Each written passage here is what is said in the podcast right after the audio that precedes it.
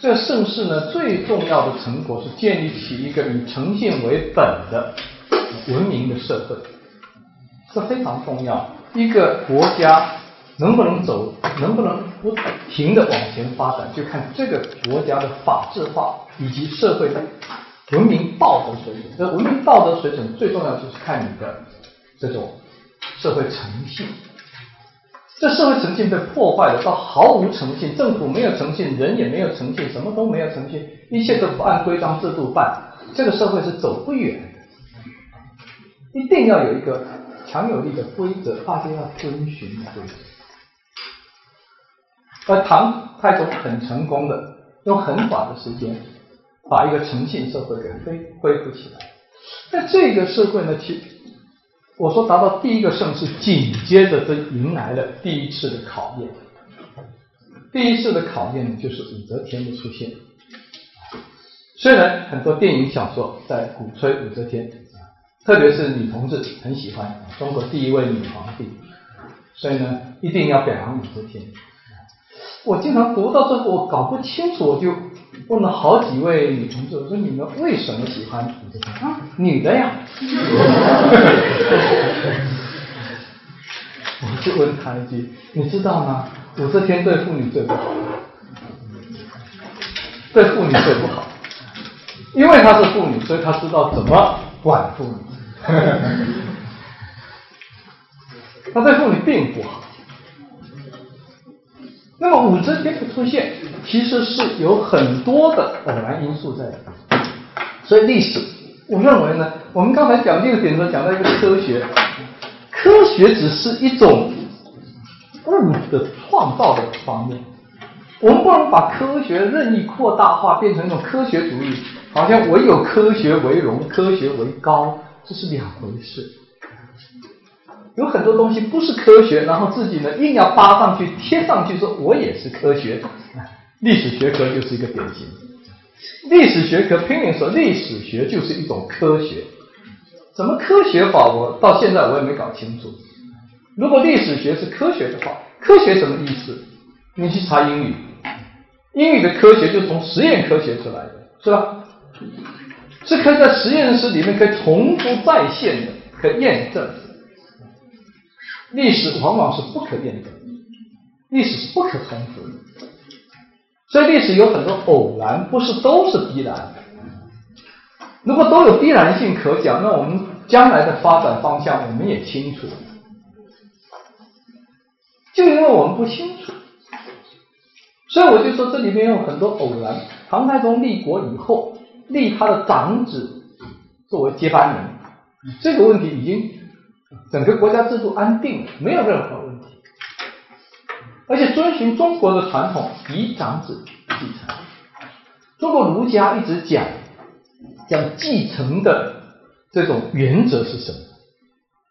我们今天最时髦的话是任人唯贤，对吧？一定要挑贤的来继承。但是在在儒家这规定里面呢，是不能用这一条的。任人唯贤呢，会乱。谁说谁贤呢？帝王孩子儿子都多的呀，二三十个儿子，康熙五六十个儿子，你说哪个最贤？说不清的事情。帝王家乱，国家就乱。政治的动乱，首先都是高层的分裂造成。所以呢，这个继承一直强调要稳定。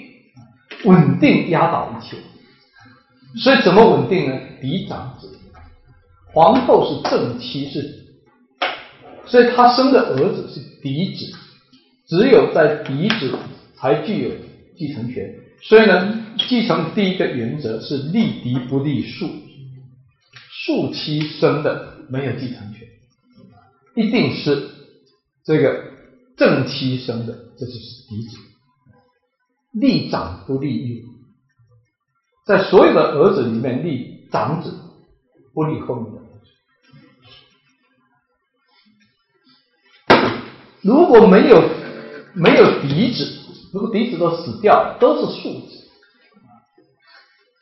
而且呢，这个辈分，这个兄弟的这个排行都差不多的，在这一种情况下，才讲到选个能干的弟贤。这种情况几几乎是不会出现的，是吧？嫡子都死光了，儿子年龄都差不多，同年生的，有可能呢，几十个妻子同年生七八个孩子，所以找个贤的，所以贤是摆在最次要的地位。为什么？就是怕乱，怕争。一争起来就是骨肉相残，政治啊是利益，这个人为了利益啊是不择手段，什么杀人越货都干得出来的，什么卑鄙肮脏的事都干得出来，所以呢不能让他争，宁可立蠢的都不要整，不要杀，不要整个皇这个皇室变成这一个绞肉机，这不是笑话，你就看南北朝时期，无论是北朝也好，南朝也好。没有一个皇族能够保全性命。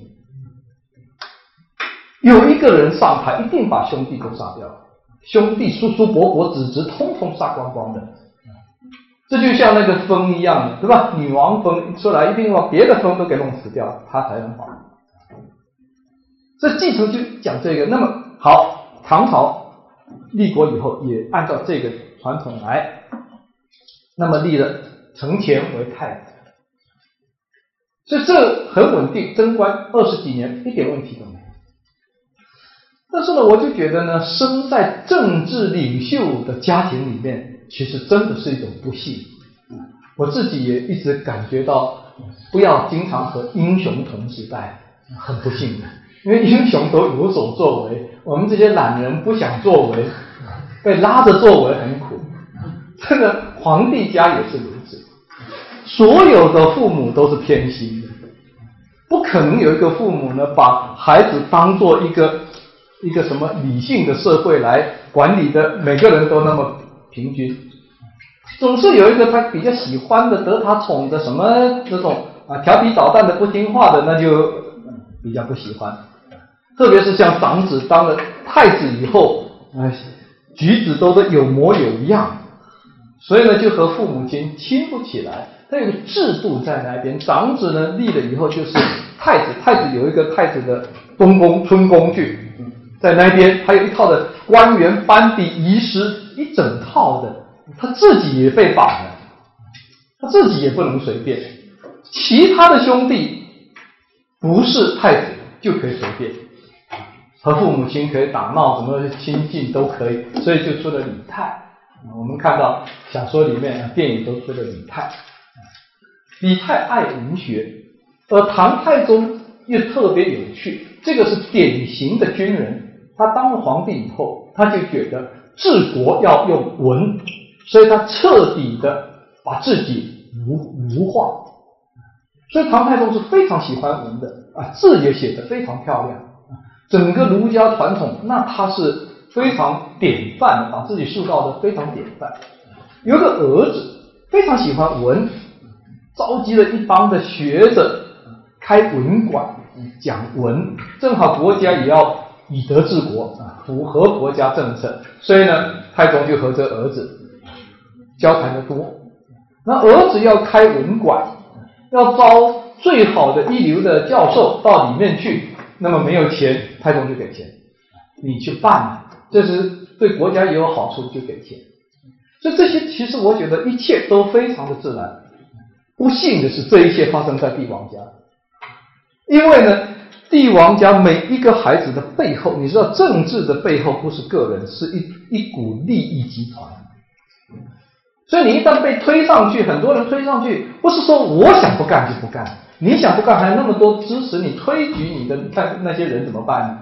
你下来，他们跟着就完蛋了。所以大家都在那边揣摩啊，跟太子的人啊地位已定，没。被排挤出局的人就想能够扒上去，扒上去。所以呢，如果能换太子，就使得那些得不到利益的人就变成有利益。所以很多人就附庸到李泰那边，开始跟李泰讲：“你看你大哥那么蠢，你大哥都没有文，真不如你。”这种话第一次听可能还有警惕，听久了以后就觉得确实如此。确实如此呢，一想就觉得，哎，这个哥哥还真不如我，所以就有非分之想。而非分之想呢，很多人就看出来，这里面已经朝廷呢，政客已经分帮派了。所以当时非常清醒的人，就是长孙无忌、褚遂良。这些人看得很清楚，因为毕竟是旁观者清啊，他们是宰相，站在很高的地位上，在看帝王家的家事，特别是长孙无忌。长孙无忌呢，是这几个孩子的舅舅。唐太宗的皇后是长孙皇后，是长孙无忌的妹妹，是吧？所以他是舅舅，所以呢，长孙无忌其实在这几个嫡子里面，可以说是没有立场的。哪一个都是他的外甥，但是他也觉得呢，这样做不妥，所以他们几次去劝唐太宗，说你对李泰的待遇超过了太子，这样不好，外面的人会怎么看？唐太宗回答，唐太宗很坦然的，唐太宗没有想要犯太子，那别人怎么看有什么关系呢？我不这么看。我对李泰是支持他的文化事业，我并没有想犯太子，我没有别的念头，所以呢，该怎么做就怎么做，无所谓。唐太宗越无所谓，别人就越有所谓，就越觉得有机会可可乘，有机可乘。麻烦的是，唐太宗他觉得他做父亲公正，嗯，一个弟弟咄咄逼人。你想那个哥哥也不是个傻瓜，是不是？那哥哥也有哥哥的感受，哥哥也觉得他的地位受到威胁，弟弟不断的在膨胀，所以呢，人很很容易的就是什么呢？动物的本能，你要自卫，所以成前也开始要自卫，那成前也要去招一帮人来，所以很快就演变为兄弟之间的对抗。所以这个对抗呢，在唐太宗呢不断的去无视这个事情的过程中间，它激化，激化到最后爆发，双方几乎要兵戎相见。还好唐太宗发现的早，没有爆像当年他政变一样的玄武门之变，那么这个事爆发，爆发出来。那么成贤就不能再当太子，就发生了废太子的事件。那么废太子的事件呢，在政治里面是很伤的。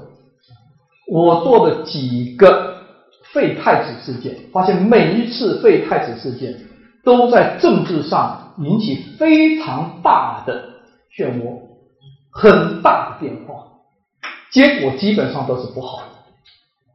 如果有时间，我们这个课程是没有时间，很短。不然有时间，我可以一个一个跟你们谈哈，每一次废太子事件，甚至改变整个王朝的方向，因为他政治洗牌的呀，换了一个人，整帮人全换了，整个路线、整个政策思路全换了。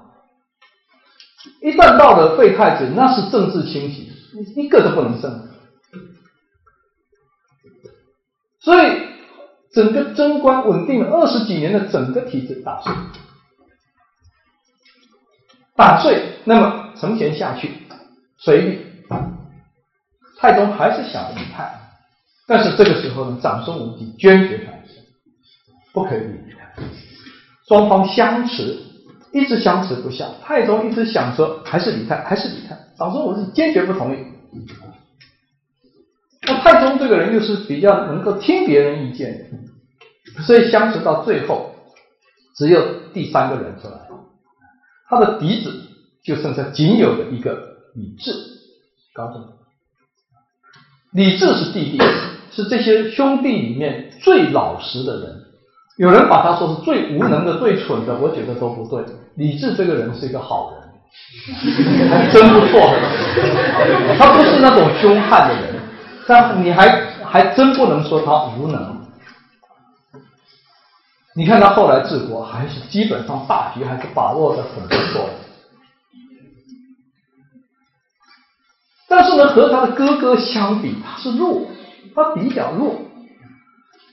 那李泰也急，李泰觉得哥哥被废了，父亲还整不理我，什么原因？那肯定是因为弟弟存在，对吧？还有一个可能性，所以跑去威胁弟弟，你老实点啊，不老实我就对你不客气。弟弟一听，吓得饭都不敢吃了，面黄肌瘦。太宗一看，哎，怎么几天不见面黄肌瘦？那怎么回事？这个二哥吓我。好，这个事情长孙无忌拿出来了。那李泰呢，又做了一个很虚伪的表态。李泰呢，去跟唐太宗说：“说你立我为继承人，将来我继承皇位，我死了以后，我将把我的儿子都杀掉，把我皇位传给弟弟。”所以太宗就很高兴，拿出来讨论，到这个朝堂上和这些心腹大臣讨论。这个一讨论呢，太宗这么精明的人，其实是被不会被骗。问题是什么？骨肉才会被蒙蔽。他愿意去相信他儿子的话，不是说他蠢到这个地步。人有时候你想相信什么话的时候，没有办法。所以太宗愿意去相信李泰的话是真的。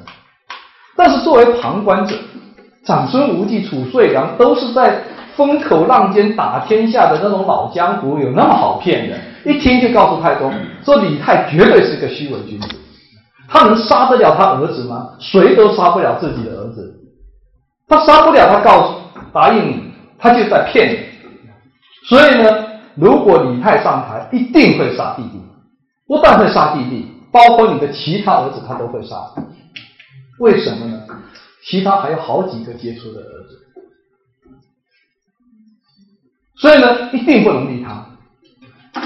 太宗其实，在都是自己的儿子心软，所以一直决定不不下来。听了这一通分析，太宗自己在那里都哭了，不知如何是好的时候，长孙无忌一把抱住太宗，传圣旨立李治为太子，他就直接就传了。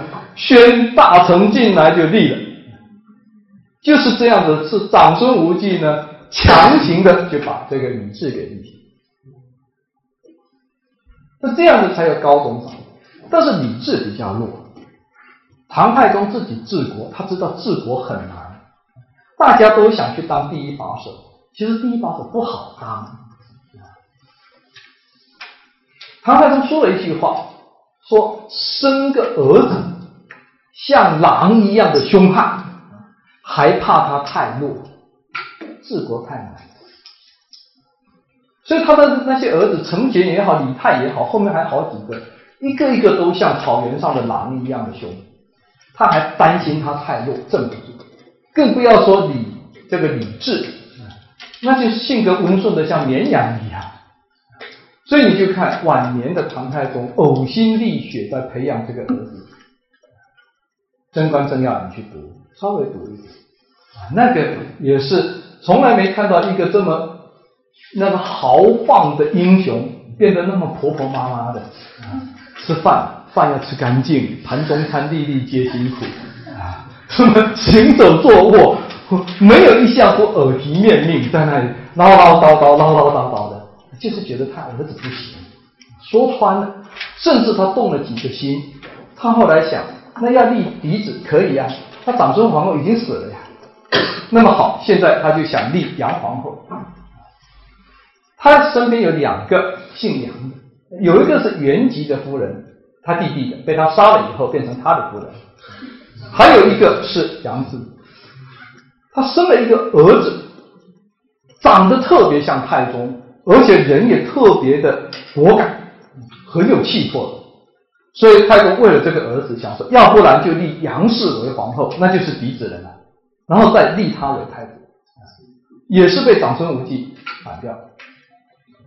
这这样的呢，就在一种担心中间呢过渡。过渡这个事情呢，我说出一个极大的偶然是什么呢？武则天才有机会登场，不然永远都没有武则天的事情。唐朝的历史和武则天没有任何关系。武则天的父亲武士曰是山西的木材商人、大商人，资助李渊起兵，所以后来开国以后，他作为开国元勋，开国功臣，曾经被任命为工部尚书。唐朝总共只有六个部，六个部的一个部长，那比今天当那个部长要风光的多。今天多少部你去算，是吧？我做了一个考证，武士约是没敢当，他知道开国元勋太多了，凭着他那个捐些钱就当工部尚书，他所以他蛮识相，所以不敢去，没当，没当以后就好。不当，给他一个相同品级的官，到四川去，到四川去当总督去。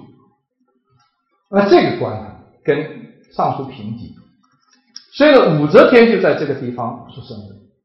我去过那个地方，就是广元，前两年地震的地方，广叫做利州，利州都督。对。那么武士曰。很早就死了，死了以后，武士约的夫人也姓杨，大家记住，这杨家名门。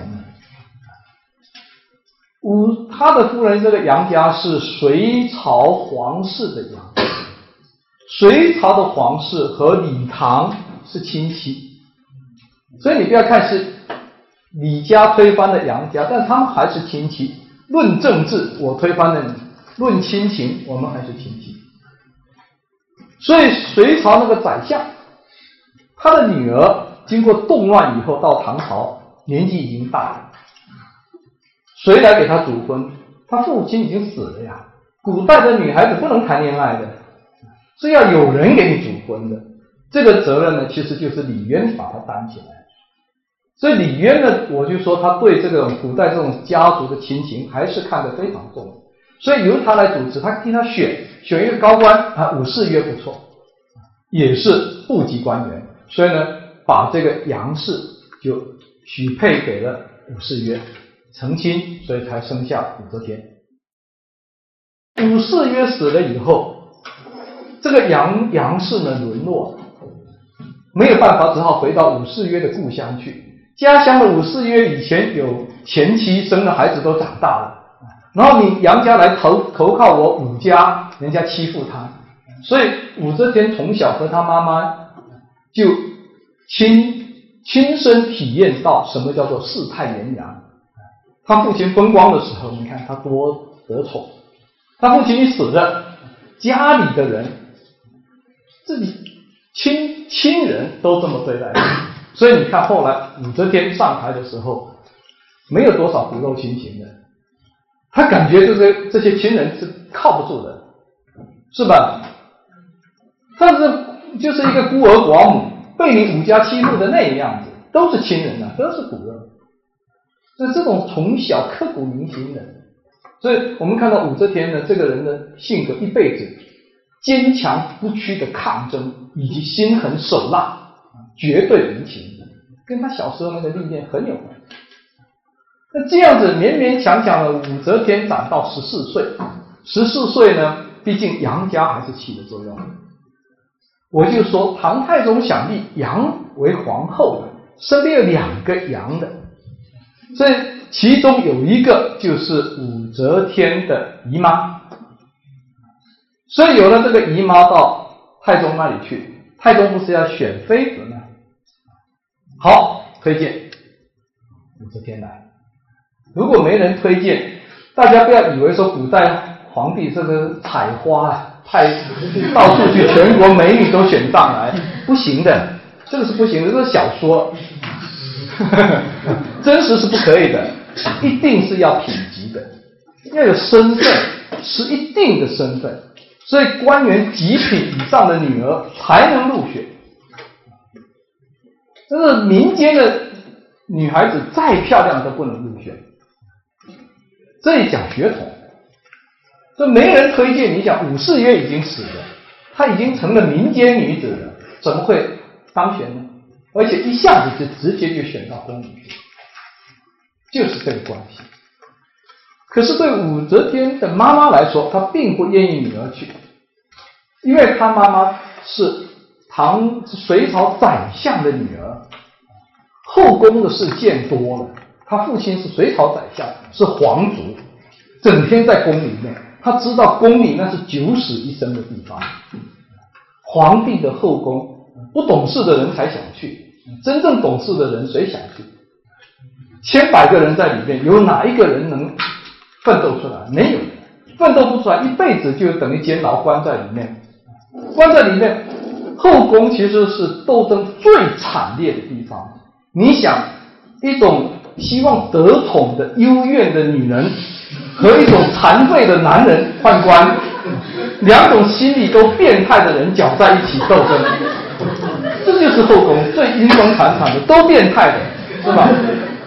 所以那个斗起来是你死我活，什么什么手段都使得出来。所以他妈妈是不要武则天去的，只有武则天自告奋勇说别人不行，你怎么知道我不行？我不妨试试嘛。那他我这边兴高采烈去了，去了呢。按我的考证，因为我这《武则天传》是，呃，那时候小时候这个南京大学约我写，结果我写了三分之二，后来实在没时间扔在那一边，就一直没写，没写反而好了。现在出版社很多出版社找我约这个稿子，我说我这个女儿不能随便答应人家的啊，因为我写不出来，啊，还有三三分之一左右，所以这一段都是我自己亲自做过研究，这个。我觉得武则天入宫以后很快失宠，她十四岁入宫，太宗听说啊，她的这个姨妈推荐的，很高兴，所以呢，马上就召见了武则天。那跟太宗的关系只有一件事留存下来，这件事还是晚年武则天去威胁大臣的。晚年他威胁那大臣：“你们给我乖乖的听话啊！不听话，我怎么对付你们？”当年啊，太宗皇帝跟我在一起，有一匹烈马，是吧？那么这个烈马怎么驯马呢？啊，我跟太宗皇帝说了啊，我说给我三件东西：铁鞭、铁爪、匕首。铁鞭打他。他再不听，铁爪刺他；再不听，匕首就把他杀了。宰了，还有什么马驯不了？只有这一件事情。可是呢，就这一件事，其实呢，太宗从此就没有再宠幸过武则天。太宗是一个极其好色的人，后宫这个儿子生了一大堆的人，唯独跟武则天没有爱，基本没有关系。然后呢，我就觉得这个很奇怪。武则天的相貌应该是很漂亮，漂亮的足以让太宗的儿子动心，漂亮到可以塑为雕像。龙门石窟的卢舍那大佛嘛，那个据说就是以武则天，武则天自己塑的呀，她当皇帝的时候塑的，以她的相貌来塑，所以不但是漂亮，而且很庄严，是蛮稳重、蛮大方的，蛮有气势。呃，不是，不是什么啊，长得不行，长得很好，这么漂亮的女子，太宗一点都不喜欢。后来我去研究，我就觉得，太宗喜欢的皇后、妃子都有一个共同的特点，从长孙皇后以来，都是不干政、特别温柔的那一种，特别温顺。所以历史，我觉得人与人的关系就是这样。太宗是一个极为彪悍的人，所以往往性格是互补。一个极为彪悍的人，他不会去找一个武则天跟他一样彪悍的，天天来打架。所以他的皇后个个都是温顺的不得了，特别温顺，特别能顺着他，劝他也都劝得特别机智。你说我曾经介绍过，太宗要杀魏征是吧？魏征顶着他受不了，回到后面我要杀这个混蛋啊！长孙皇后马上向他行礼。恭喜你，皇上，你得了忠臣啊！一句话把太宗的这个心气都给平了，是属于那种类型。你看他喜欢了好几个，长孙皇后以外几个都是这种类型的，偏偏只有一个武则天，年纪又轻，口气又大，不知天高地厚，在那边张狂，一看就算了吧。后宫有的是打入冷宫，所以从此就没有他的戏了。所以武则天呢，其实入宫很短的时间，已经注定他就是永世不得翻身的，就是到后宫里面去度一生。那么出现的转机，就是我们前面说的立太子。如果是成田，也没有武则天的事；如果是李泰，也没有武则天的事。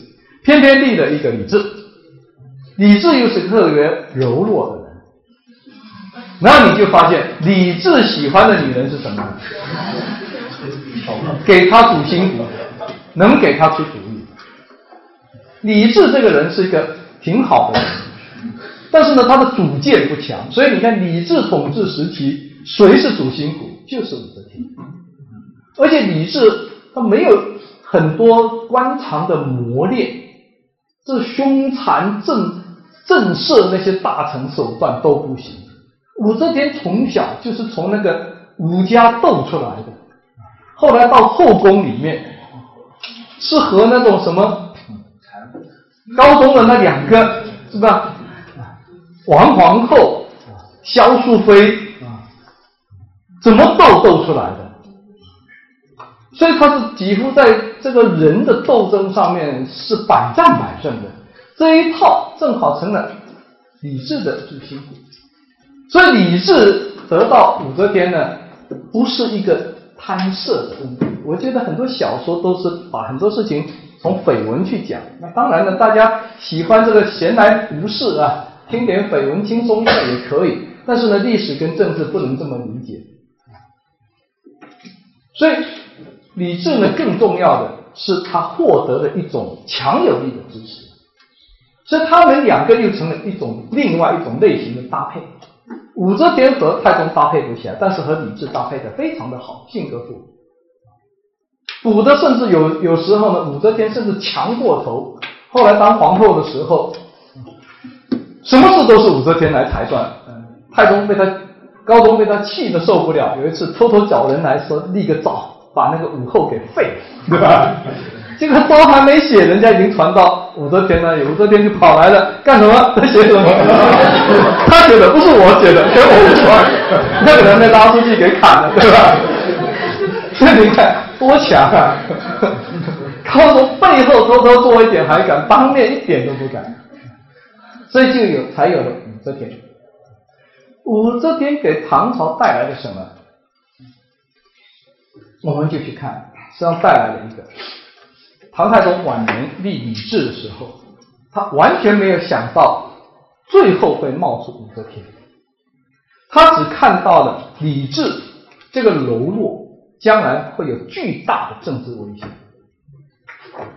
我感觉到唐太宗很辛苦，特别是贞观二十年以以来。人已经苍老的不得了，而且呢，打仗啊，这个身体也不行。到晚年，亲自去打高丽，带兵去打高丽。这个我也专门做过研究，为什么要去？当时他去打高丽的时候，李靖就劝他：“陛下，你不要去，派个人去就可以了。”当时唐朝有那么多很能打仗的。将军李靖、李吉，什么很多啊，这数都数不过来。派个人去都可以，不需要亲自去。太宗一定要太宗说了一句话：“隋炀帝是因为打高丽亡国了，所以这个隐患我不能留给李治。李治论将来我死了，有人说死他去打高丽。”打了以后，不要打成隋炀帝，所以要趁着我死之前把这问题给解决。那是非常苦的，他已经快死了，所以他亲自出征，出征半路就病发了，半路差点就死掉。了，没死，还真到了前线。就打高丽这一仗呢，唐太宗是非常经典的作战，隋炀帝打高丽。一次性出动一百一十三万军队，这个一百一十三万，在我看来，最主要是一种震慑，让高丽知道没得打，你这兵力悬殊太大。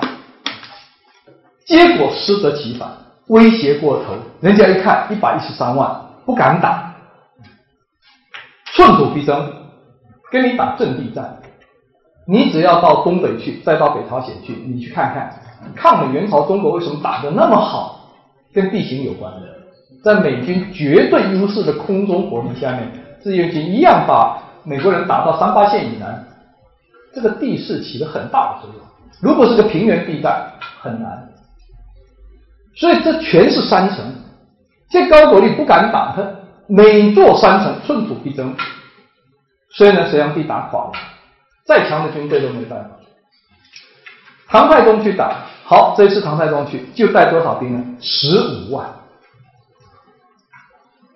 十五万。高丽一听唐太宗十五万来，大喜，活捉他多好。所以呢，骑兵十五万，联合漠河，都是东北地区最精锐的骑兵来。其实这就是唐太宗的目的。唐太宗是极能打仗。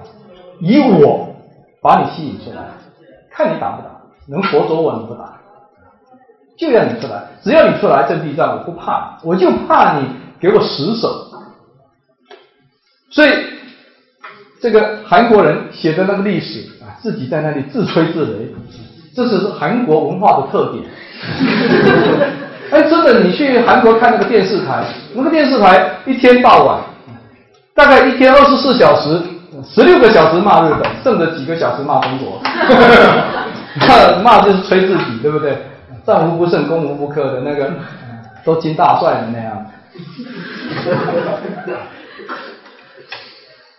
所以呢，太宗到了前线去了，高句丽联合漠河十五万骑兵出来，好险有个记载说太宗到山上。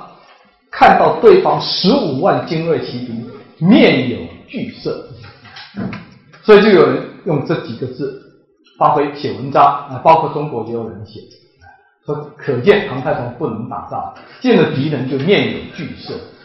我说幸好他面有惧色，会打仗的将军都是面有惧色，知道死才能知道怎么活，死都不知道那就是隋炀帝面无惧色。去了死的，最后都不知道怎么死的。唐太宗去看了对方这个兵势很盛，所以做了一个部署。第二天决战，就打一天，十五万对十五万，结果结果如何呢？全歼敌军十五万。这个在战役上，在军事史上是少见，一比一全歼。全歼以后呢，漠河全杀。你敢支持高句丽全杀，所以高句丽这一仗输了，主力部队被围歼以后呢，马上转入阵地战，而辽东可以作战的时间非常的短，非常只有在每年农历七月八月一个月的时间，一个月以后开始下秋雨泥泞，运粮食运不上去，当时候作战我们的。这个前进的基地是设在北京这一带，从北京到鸭绿江，你想这么长的，用人手推车运的，所以唐太宗只好撤兵。所以有人就说唐太宗这一仗是一个失败的战役，我不同意，我认为这是一个非常成功的战役。最重要的意义在哪里？第一，把高句丽的主力消灭；第二个，收复了辽河一线，辽河一线收复。收复以后，你就看以后的作战，整个形势改观。唐朝现在的前进基地已经不是在北京了，是在辽河，就是今天的沈阳、抚顺这一带。既然前进基地到了沈阳，这个打仗就不会再是夏天能打。所以你看后面呢，唐军经常是发起春夏秋冬四季都发起发起作战。但是唐太宗也体会到高句丽这问题很难解决，不是一仗能解决，以后就转入不停的骚扰，年年发动小规模的进攻，跟你拖拼实力，看谁耗得起，就这么耗，一直耗到高宗的时候才把高句丽给平。这这个事我们就能看到，唐太宗晚年为了替李治清除政治的障碍，是非常辛苦，用自己的命去拼。这是一个对外，第二个对内。人家老说唐太宗晚年杀功臣，杀了哪些功臣呢？刘季、张亮都不是开国功臣，都是唐太宗的心腹。唐太宗身边心腹的官员一手拔起来，唐太宗把他们都杀了。为什么？我觉得杀功臣说不成立，所以我专门去研究这个问题。研究以后恍然大悟，为什么呢？李治这个政权过渡，只能由长孙无忌来保证他。长孙无忌在唐朝呢，可以说势力最大，他是开国元勋，为人也很好，所以呢，关系很广。那么只能用长孙无忌来确保李治的过渡。李长孙无忌这个人又没有政治野心，不会去篡位。可是呢，长孙无忌他的政治对立面就是唐太宗身边的这几个人，所以唐太宗替长孙无忌把他们都清了，全杀了。所以这几个都是冤案，都是冤案。刘季是太宗去打高丽的时候，他跟太宗说：“你陛下，你放心去，在京城谁敢造反，我就把谁杀了，把他镇压了。”好，太宗回来就把他杀了，说他要杀大臣，可以不经过我批准，说谁敢造反，我就把谁杀了。你看越越权了吧？把他杀了。张亮把他抓起来杀了，说什么罪状呢？说张亮养有养子三百人，为什么要收三百个养子？就是图谋造反，不然养子干什么？你要知道，唐朝整个社会都是什么世家大族的社会。农村都是大姓，所以呢，任何一个地方官都是把大姓的孩子作为自己的养子来控制地方。如果以这一条罪状，所有唐朝的大臣都该杀。为什么去杀他？发现原来都跟长孙无忌不和，所以唐太宗心里是清楚。这实际上唐太宗是没有杀一个功臣，是在替长孙无忌开路。但是他也知道这些都是冤案，所以杀了第二年全部平反。唐太宗做事情没有拖泥带水，没有留给后人。原来是我做的，我杀的，明年平反，都平反。所以他死的时候也都平反，但是这样子把他清光。所以他觉得这个体制是安稳如泰山。死的时候还不放心，交代了两件事，跟褚遂良讲，保护李治的核心是长孙无忌，长孙无忌的前面就是你了，你是最前面的防线。你要死保长孙无忌，长孙无忌死保李治，这么一个结构啊，呼应。然后呢，又想起呢，军队控制不住，军队最有威望的是李吉，所以呢，叫高宗过来，告诉他，我现在把李吉呢贬官，没有道理，直接贬到四川去。他去，去了以后，我死了，你上台，马上把他招回来当宰相。他不去，你马上把他杀了。他不去，就说明调不动了呀。这军队会有危险。但是呢，他说李吉跟李世民一样的聪明，所以突然间莫名其妙接到一个贬官的命令，让他到四川去当省长去，家都没回，直接就奔去了。这君臣心心心相通啊，直接奔到四川去。所以呢，去了，其实他从马上这一边就死了，死了马上就召回。